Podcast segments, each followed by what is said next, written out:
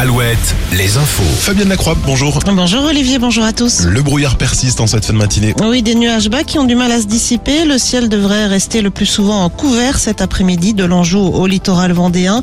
Les éclaircies seront rares et les températures en léger recul de 12 à 14 pour cet après-midi.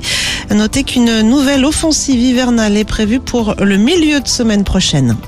La réforme des retraites, cinquième journée de mobilisation, moins de grévistes attendus dans la rue à cause des vacances scolaires, mais tout de même plus d'une quarantaine de cortèges annoncés dans le Grand Ouest, avec notamment des marches au flambeau en fin de journée à Fontenay-le-Comte, Saumur, Segré, Angers, Cholet, La Roche-sur-Yon et au Sable d'Olonne.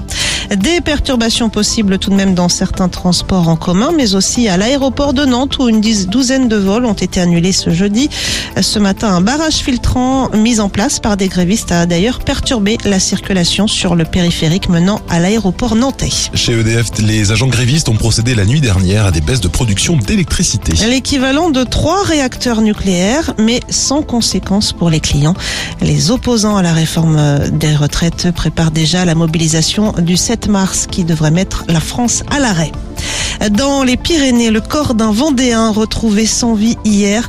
L'homme âgé d'une quarantaine d'années était porté disparu depuis mardi alors qu'il était parti faire du best jump du saut avec ouverture du parachute au dernier moment. Selon les secours, il aurait chuté d'une falaise après avoir commis plusieurs erreurs lors de son saut. En foot, Nantes en déplacement à Turin pour affronter la Juve ce soir en 16e de finale allée de la Ligue Europa. Match à suivre à partir de 21h sur W9 et à partir de 18h45, Rennes jouera à Varsovie face aux Ukrainiens du Shakhtar Donetsk.